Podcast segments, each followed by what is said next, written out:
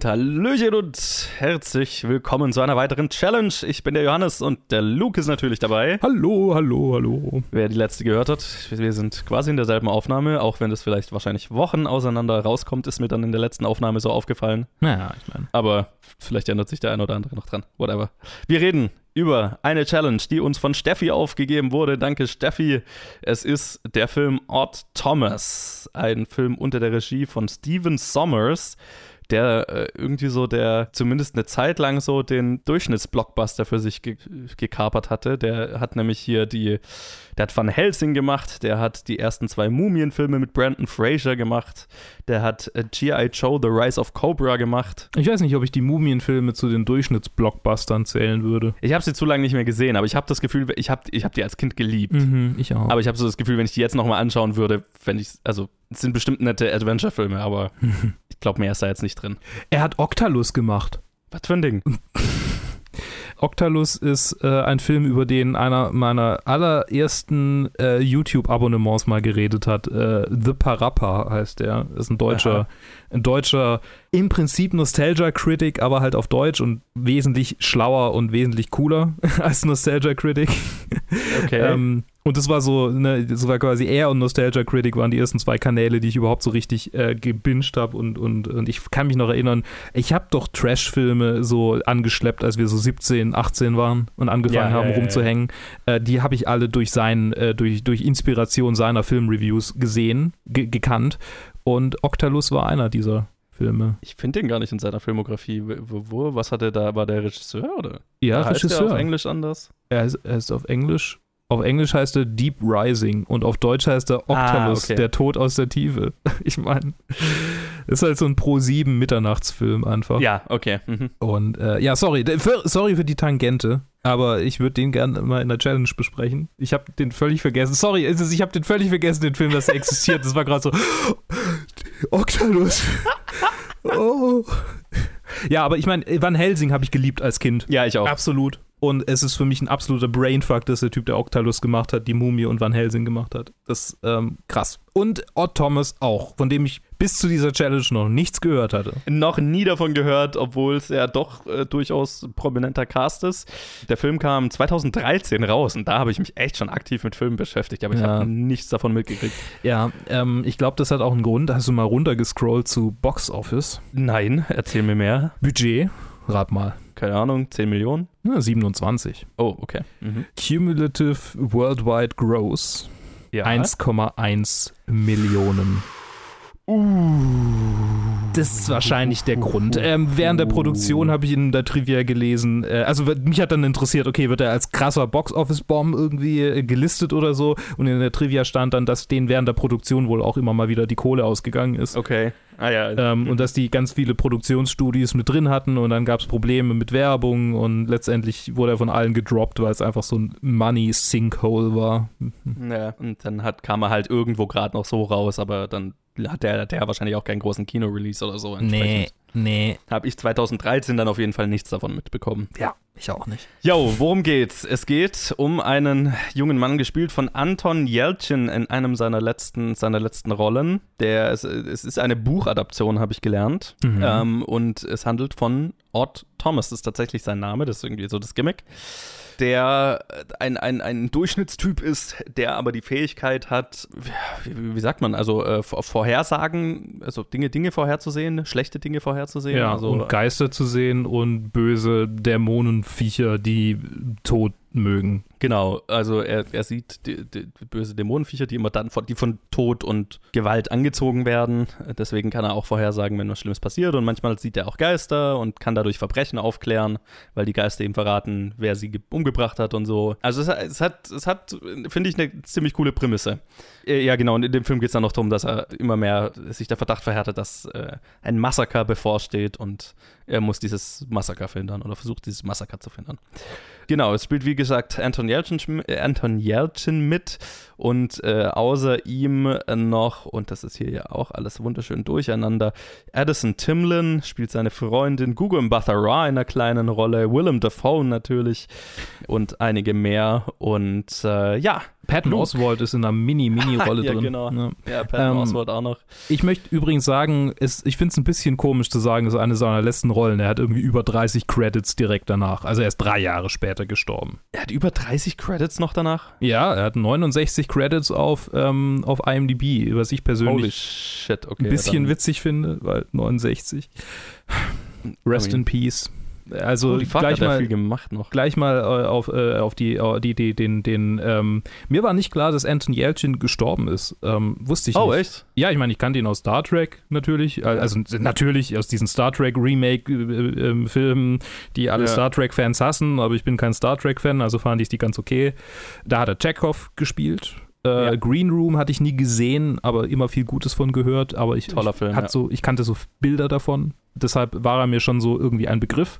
Äh, jetzt halt nicht namentlich und ich habe mich nicht mit seinem Werdegang beschäftigt. Und er ist äh, mit 27 gestorben, Club 27 Mhm. aber nicht durch Suizid, wie die meisten Mitglieder des Club 27, sondern durch äh, ein Auto, das ihn eingeklemmt hat zwischen seiner Garage und der Wand und irgendwie so, ja, also er ist gestorben. Ja, ein Freak-Accident. Ein Freak-Accident, was äh, super merkwürdig ist, weil in diesem Film ein, ein, zum einen jemand durch ein, nee, zweimal Leute durch ein Auto sterben, wenn ich mich richtig erinnere. Einer, wird direkt überfahren und ein anderer wird auch so. Und ähm, im, im, äh, im Buch, in der Buchvorlage, und das war so eine, das war so eine prominente Trivia, wird äh, quasi der Typ, der ihm den Namen dieser Wesen sagt, nicht überfahren, sondern tatsächlich zwischen einer Wand und einem Auto eingeklemmt.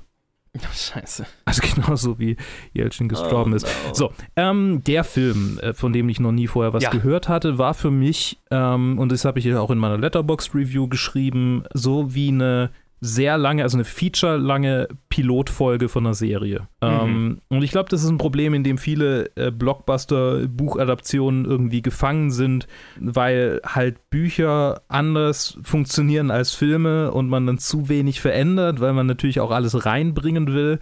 Und dann hast du am Ende so einen Film, der sich selbst ganz viel erklärt genauso wie in einem Buch halt quasi erklärt wird und das ist notwendig in einem Buch. Also sonst hast du irgendwie was, einen absolut unverständlichen Gibberish, aber die, das Medium des Filmes ist ja so schön, dass du Dinge zeigen kannst und dann nicht Mhm. erklären musst, weil du Ja. kannst zeigen, wie sie funktionieren. Und wenn ein Film die Dinge zeigt und auch zeigt, wie sie funktionieren, aber trotzdem noch jede Menge ähm, äh, äh, Meta-Commentary hat, äh, nicht Meta-Commentary, aber wie heißt es? Ähm, äh, äh, Voice-Over. Voice-Over ist das Wort, genau, Voice-Over hat, dann äh, ist das schon mal so ein typisches Problem für mich. Äh, und das lässt mich halt automatisch an so Middle-of-the-Road ABC-Serien denken. So, Ja. ah, das ist die Pilotfolge und dann äh, kommen jetzt zehn Staffeln und alle unsere Schauspieler haben wir immer ausgesorgt. Und das ist ja okay, aber es ist halt auch nicht irgendwie die Höhe der Kunst, sondern das ist halt Unterhaltung. Und das ist der Film für mich in Reinform. Das ist so pure also, ne, also sehr, sehr sinnentleert und sehr auf, auf pure Unterhaltung und ah, das ist, das ist eine coole Actionsequenz und hier haben wir unser, unser äh, äh, Special Effects Budget reingeballert und das ist alles ganz cool und eine interessante Idee, aber halt ähm, letztendlich eine Pilotfolge. Fühlt sich total so an. Ich fand den Film furchtbar geschrieben. Oh, Also wirklich, Ja. wirklich schlecht geschrieben. Ich weiß nicht, ob es auch am Director lag, aber die, ähm, die Freundin, äh, wie hieß sie noch? Äh, äh, äh, genau, Stormy Llewellyn, Le Storm. Llewellyn, Mhm. Stormy, gespielt von Addison Timlin. Ich weiß nicht, an wem es lag, aber also das war eine der flattesten Performances, die ich seit langem gesehen habe. Hey. Also das Mhm. war echt, äh, generell, also Anton Ja. Yelchin war tatsächlich der einzige Lichtblick in diesem ganzen Film. Ja, ja, total. Der, der, und das fand ich das Krasse. Also Anton Yelchin schafft es halt, mit, und ich finde, das ist ganz viel am, am, am Dialog. Also den Dialog, so prinzipiell vom, wie die, der, der Charakter der Freundin Stormy angelegt ist, gefällt mir. Also auch die Theorie, in, in der Theorie deren Beziehung gefällt mir. Mhm. Naja, hat, hat so ein bisschen was Teen-Movie-eskes, aber ist okay. Also ist ein Trope, den ich mag, wenn er gut gemacht ist. Aber die Dialoge waren so furchtbar geschrieben. Also Mhm. wirklich, wirklich furchtbar, dass ich äh, mich, dass es mich wundert, dass Anton Yelchin da eine, eine wirklich charismatische Performance rausholen konnte. Und äh, so ging es mir über den gesamten Film. Also es fühlt sich ganz oft so an wie ein alter Mann, der versucht, auf jung zu schreiben. Und ganz oft ist der Dialog so gespickt mit, mit Klischee-Lines, wo ich mir gedacht habe, oh, das, das ist so offensichtlich eine geschriebene Line, das ist nicht wie ein, wie, ein, wie ein Mensch spricht.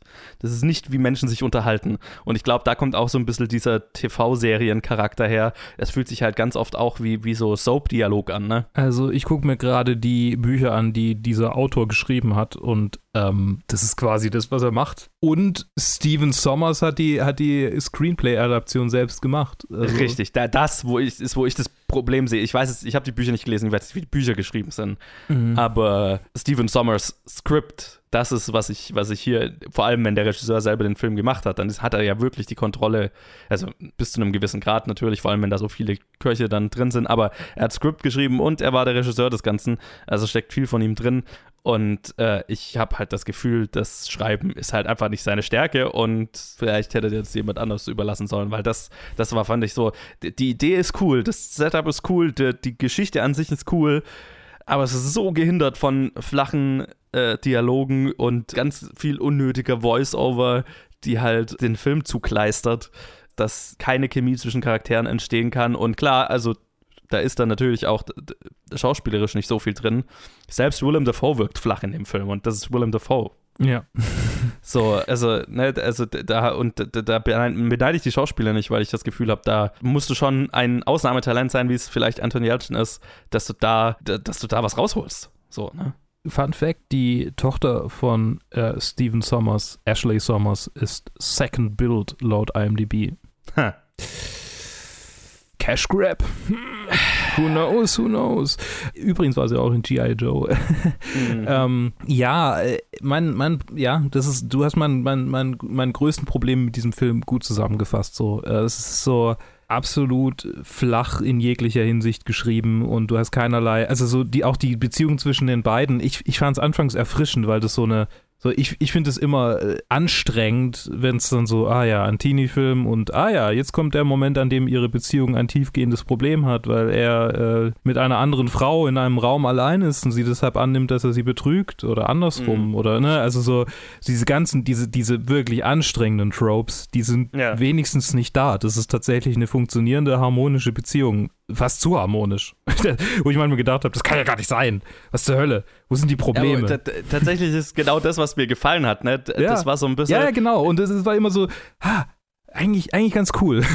ja, eigentlich ganz cool, dass es nicht so, was, was so die, die super klischeehafte Nummer in, in so einem Film wäre, wäre, dass, dass er halt so der schlubby Loser ist, der aber trotzdem die heiße Freundin hat. Ja. So, und, und das ist ja in dem Fall nicht der Fall. Er ist halt ein bisschen Ort, klar, aber er ist halt ein gut aussehender äh, Typ, und der jetzt. Äh, das Coole ist. Also, das ist irgendwie ja. so eine Beziehung auf Augenhöhe zwischen Genau, den beiden. genau. Und das schön. Coole ist ja auch, dass das wird irgendwie angesprochen, dass er quasi aus. Also, er ist ja, sag mal mal, von der Okkupation her schon eigentlich der Schlobby Loser. Er arbeitet ja. in so einem Diner und, und ne, aber, aber sie arbeitet halt irgendwie auch in einer Mall und das ist so eine, ja. so eine stille Übereinkunft von wegen, uns geht es jetzt nicht um irgendwie finanziellen äh, Gewinn, wir wollen nicht äh, mega erfolgreich im Leben sein äh, in der Hinsicht, sondern unser, unser Ding ist, dass wir, dass wir diese, diese Fälle lösen. Ja. Und da musste ich ein paar Mal, eben wegen diesem Setting, dass sie Eis verkauft äh, im, im Mall, in der Mall, und ich habe es auch in meine Review reingeschrieben, ähm, musste ich an Stranger, Stranger Things Season 3 denken,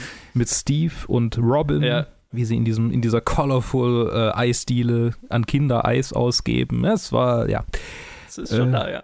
Ja, ziemlich. Auch, auch von, von der Farbgebung her musst du dir nochmal angucken. Mhm. Die sind ähnliche. Mhm. Aber ich glaube, so sehen halt alle US-Malls aus. Keine Ahnung, ich war da ja noch nie. Ja, schon. Bis zu einem gewissen Grad, klar. Aber ja, also worauf ich ursprünglich hinaus wollte, ich glaube ich glaub auch, dass es dass ein Stück weit, sein Charakter ist so angelegt, eigentlich wie der Loser, aber, aber er schafft es irgendwie so, selbstbewusst und, und, und kompetent rüberzukommen, dass es, mhm. dass es einfach nicht so eine komische so, so ein komisches Machtgefälle in Anführungsstrichen von dem äh, Schlabby-Loser-Typ und der heißen Freundin gibt, sondern es sind quasi so, ja, es ist eine, eine gleichberechtigte Beziehung. Ja. Und gleichzeitig Total. ist sie halt trotzdem irgendwie so, ja, ähm, ich bin halt da, ich bin vorhanden. Ja, sie, sie ist halt so ein bisschen Sidekick. Ja, ja ich, ich hätte mir das so sehr gewünscht. Die, also gerade, ich kann mir schon auch vorstellen, dass, äh, wie heißt die Schauspielerin, Addison Timlin da auch mehr rausholen könnte, aber also ich, sie hat halt wahrscheinlich nicht so das Anton Yelchin Charisma da jetzt irgendwie aus dem Holz, holzigsten Dialog dann irgendwie eine charismatische Performance zu liefern, sondern ich mein, sie ist dann halt so ein, so ein bisschen so ein Soap-Charakter. Ja, was William Defoe nicht schafft, das ähm, Ja, da, da Muss müsst ihr ja- jetzt keinen Strick draus drehen. So, genau. Ja, nee, das, das war jetzt auch nicht meine, meine Absicht. Das war nur? Genau. was mich, glaube ich, am meisten frustriert hat, weil sie einfach äh, am zweitmeisten Screentime hat. Total. Und wie gesagt, also so auf dem, auf dem Papier gefällt mir die Beziehung ja, wie gesagt, zwischen den beiden total gut. Und auch so die Idee, dass die halt so ein bisschen witty Banter die ganze Zeit haben, so, ne, könnte ich mir total gut vorstellen. Wenn das halt, Totales Seriending, übrigens. ja, totales Seriending und halt, all- ne, die beiden ziehen rum und lösen Fälle und Oder halt dann eher an einer bestimmten Stelle. Ja. ja, und, und halt irgendwie äh, über, über den Staffelverlauf äh, baut es dann zu einem großen Ding hin, das sie dann verhindern, wie das Massaker in der Mall. Der Film kam einfach zu früh für Netflix. Ja, es ist halt echt so. Also, das, da könntest du eine gute Serie draus machen und ich hoffe, ein Streamingdienst holt sich die Rechte irgendwo und Ah, äh, macht da was Gescheites draus. Ja. Weiß nicht, das wird sich dann so anfühlen wie Spartacus äh, Staffel 3. So, äh, unser, unser Main Guy ist tot. Tatsächlich im echten Leben, der Schauspieler. Ja, jetzt vielleicht nicht in den nächsten zwei Jahren, aber. Ja, ich weiß auch nicht. Also ich, ich weiß zum Beispiel, dass J.J. Abrams ja äh, Chekhov dann äh, nicht mehr in, ich habe Star Trek Ding, äh, wie heißt es dann? Der, Beyond, Der, Beyond, den letzten? Mhm. genau. Ähm, den habe ich nicht gesehen, aber ist- Chekhov ist da, ist der noch drin? Nee, es ging, es ging um irgendeine Nach, es ging um einen potenziellen Nachfolgerfilm von Star Trek Beyond und J.J. Abrams meinte dann, er würde niemals wieder Chekhov jetzt besetzen Ja, mhm. in dieser, in dieser Filmreihe, weil es sich nicht richtig anfühlen würde. Und ja, so ähnlich ja, denke ich, ich, es ich bin mir ziemlich sicher, dass er in Star Trek Beyond noch war. Ja, ja, war er. War er. Ich, Ähm. es, es ging um einen potenziellen Nachfolger von Star Trek Ja. Beyond. Hey, den habe ich ja Er, gesehen. er, ist auch, er ist auch wirklich gut als Chekhov. ich ich habe den Film gesehen, ich kann mich an nichts erinnern. Ich, äh, ich, das Lustige ist, ich schaue gerade die Star Trek Original Series zum ersten Mal. Uh. Habe ich gerade angefangen. Oder also ich bin jetzt mit der ersten Staffel durch, mir erst in der zweiten Staffel. Weil, weil ich einen Podcast höre, wo jede einzelne Episode besprochen wird. Und dann habe ich jetzt quasi einen Grund, mich diesem Berg an Episoden anzunehmen. Ja. Und jetzt in der zweiten Staffel Star Trek kommt Chekhov das erste Mal dazu. Mhm. Und Anton Yelchin ist wahnsinnig gut. Also, äh, ah, die, der ganze gesamte Cast von diesen Star Trek-Filmen ist wahnsinnig nah an, an den Leuten, am Originalcharakteren dran. Aber Cool. Anton Yelchin als Chekhov ist super. Und der gefällt mir fast besser als das Original. Aber natürlich auch, weil ich den zuerst kannte. Aber ja. ähm, ja, deswegen begrüße ich es, dass da gesagt wird, okay, wir recasten den jetzt nicht einfach. ja, und also keine Ahnung, vielleicht würde es sich nicht so anfühlen, weil es ja trotzdem, es ist ein großer Unterschied zwischen Serien-Franchise und äh, Spielfilm von vor ein paar Jahren. Ja. Trotzdem denke ich irgendwie so, ah, ich weiß auch nicht, ob ich das so gut fände. Ja. Naja, aber das ist jetzt weit, weit gefasst. Äh, letztendlich ist der Film halt schon irgendwie, es ist so, ich glaube, ich hätte den hart abgefeiert und, und als Jugendlicher ähm, mir so im Kopf eine Serie ausgemalt. Also ich hätte quasi Mhm, eine Serie mhm. gewollt, unbedingt, wenn ich den Film gesehen hätte damals, als er rauskam. Also 2013 äh, würde ich mich schon noch als Jugendlicher bezeichnen. Mit 20 ist man noch nicht fertig.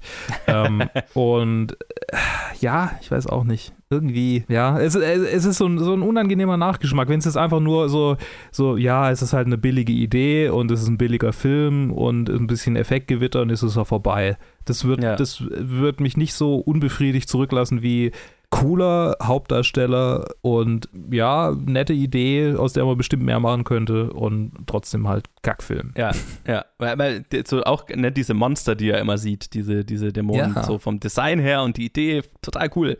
Also äh, natürlich so den, den, den Gothy-Jugendlichen in mir hätte es natürlich auch mega, Ey. äh, mega gekickt, so, ne? Ja. Ja, also ich glaube, ich habe so, am, am meisten habe ich mich natürlich an sowas wie Supernatural erinnert gefühlt. Mhm. Und in diese Richtung wäre es als Serie bestimmt auch sehr funktionell. Hier ist halt, also an, an, an Mangel an einem guten Drehbuch jetzt nicht, glaube ich, lange nicht das rausgeholt worden, was da drin wäre. Entsprechend fand ich den Film eher so, äh, Mhm. und äh, vermisse Anton Yelchin. Das ist das, was ich am meisten aus dem Film gezogen habe. Ja.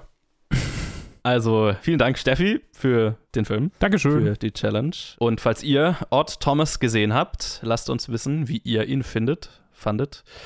Und das könnt ihr tun auf Facebook, Twitter, Instagram, at planetfilmgeek oder planetfilmgeek at gmail.com. Und äh, dann hören wir uns wieder, in was als nächstes rauskommt oder halt eben in der nächsten Challenge. B bis dann. Bis dann. Tschüss.